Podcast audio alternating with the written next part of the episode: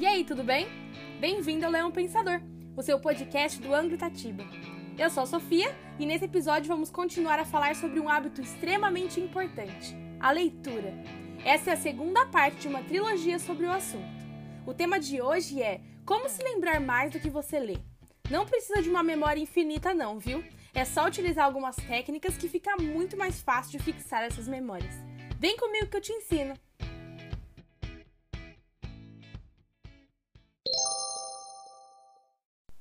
Você esquece de fazer a lição de casa de matemática, do trabalho de biologia, de estudar para aquela prova de português? Vixe, se você esquece tudo isso, como é que vai lembrar do que leu nos livros? Calma, que esse problema com os compromissos você resolve usando uma agenda. Agora, o problema de esquecer o que leu é de outro jeito.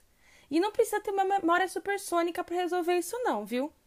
Do que adianta conseguir ler quatro livros por mês se você não consegue se lembrar sequer dos nomes dos personagens depois de um tempo? A impressão que fica é que foi um tempo perdido, né, gente? Ainda mais quando você precisa usar aquele conhecimento em uma prova depois e percebe que não sabe de mais nada sobre aquilo. Vou te apresentar uma estrutura bem legal para você começar a mastigar e digerir os seus livros e torná-los também parte do seu ser, além de lembrar de várias informações para as provas da escola e de vestibular.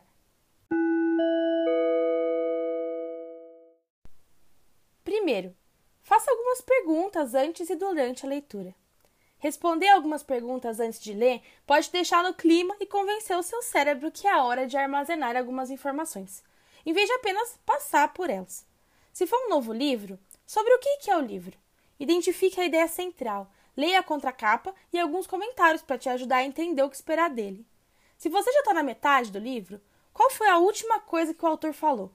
Isso forçará seu cérebro a se lembrar da última parte do aprendizado, o que vai te ajudar aí a processar melhor as informações adicionais e entrar no fluxo do livro. O que você espera obter do livro? É conhecimento? Alguma informação transformadora?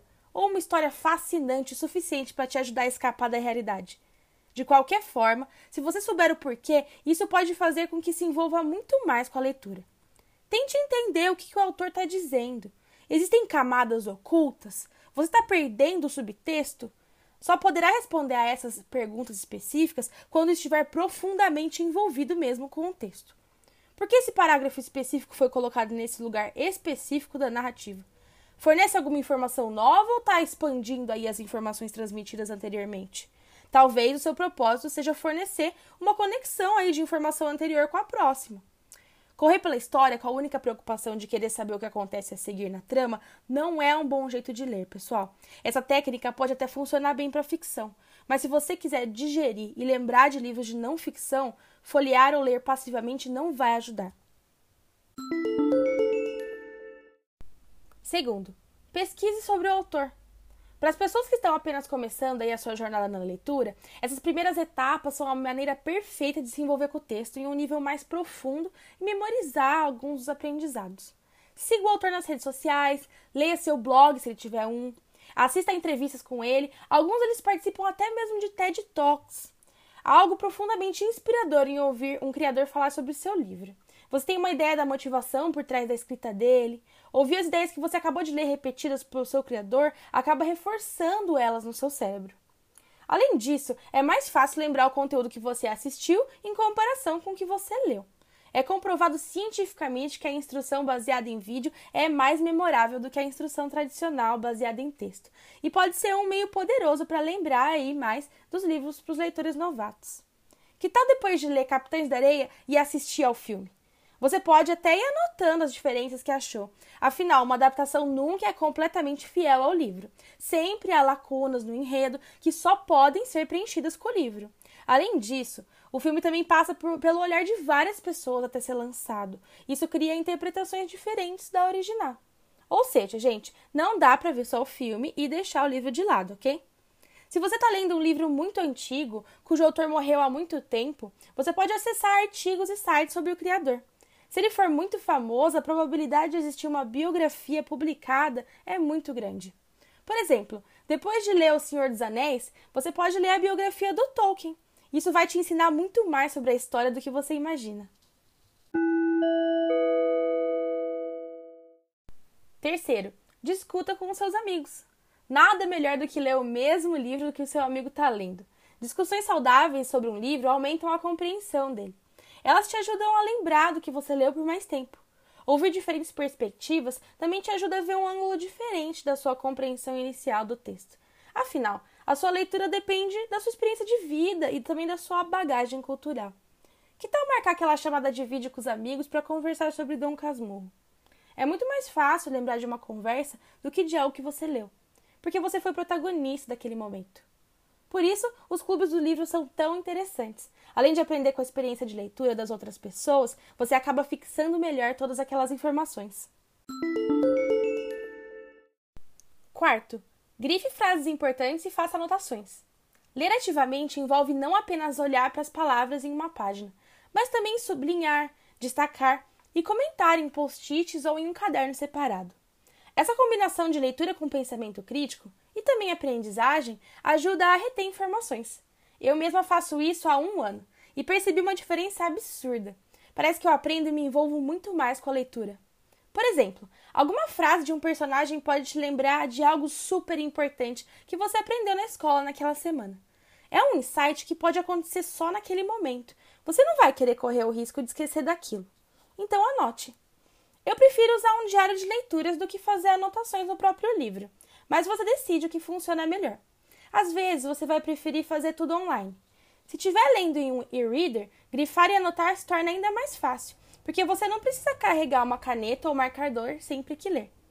Quando uma passagem te deixa emocionado, escreva como ela o fez sentir. Escreva também as lições que você aprendeu e como acha que isso se aplica à sua vida. Dessa forma, o que você lê nunca será perdido. Quando você voltar ao livro, suas anotações te ajudarão a lembrar como o livro te impactou na primeira leitura e o quanto você mudou desde então. Quinto, revise e resuma. Principalmente para os livros dedicados para provas, revisar é muito importante. Se você nunca mais rever aquilo, é muito provável que esqueça. Pegue seu livro ou seu caderno de anotações, ou seu e-reader até, e leia novamente seus insights. O melhor é separar um momento da semana para fazer isso e colocar na agenda, porque a chance de se lembrar de revisar só por curiosidade é muito pequena. Depois que terminar de ler, vale escrever um pouquinho um caderno sobre aquele livro. Qual nota você daria para ele? Qual a ideia geral? Quais foram as suas frases favoritas? No que, que esse livro mudou a sua vida e a sua percepção de mundo? O ponto principal dessa etapa é que ela atinge o ponto ideal entre a quantidade de esforço necessária e o retorno que promete. Resumir o livro em três linhas não leva mais do que 10 minutos, mas é super importante para a memória. Eu gostaria de ter feito isso para cada livro que eu li. Isso teria me tornado infinitamente mais experiente. Mesmo assim, nunca é tarde para começar, né? Se for um livro com o qual você se conectou muito, que tal aproveitar a vibe e ler um artigo sobre o assunto que ele aborda? O Google Acadêmico está lotado de textos com informações cheias de profundidade. Você pode até fazer anotações sobre esse artigo na mesma página que escreveu sobre o livro. Tenho certeza que se fizer isso e usar essas informações a mais na sua redação da escola, vai conseguir uma nota muito mais alta e aprender muito mais. Você não precisa seguir todos os passos, mas tenho certeza que cada um deles vai te ajudar e a lembrar muito mais do que você leu.